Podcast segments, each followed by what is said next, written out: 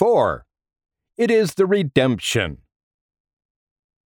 In whom we have redemption through his blood, the forgiveness of sins according to the riches of his grace. Ephesians 1 7.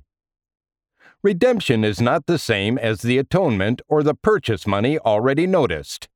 It is the carrying out of that for which the price was paid and the atonement made. The paying down the money is one thing. The redeeming the person so paid for, so ransomed, is something more.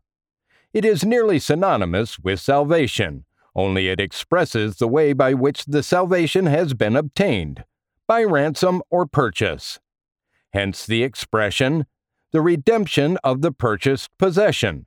Ephesians 1:14. Redemption by blood is our gospel.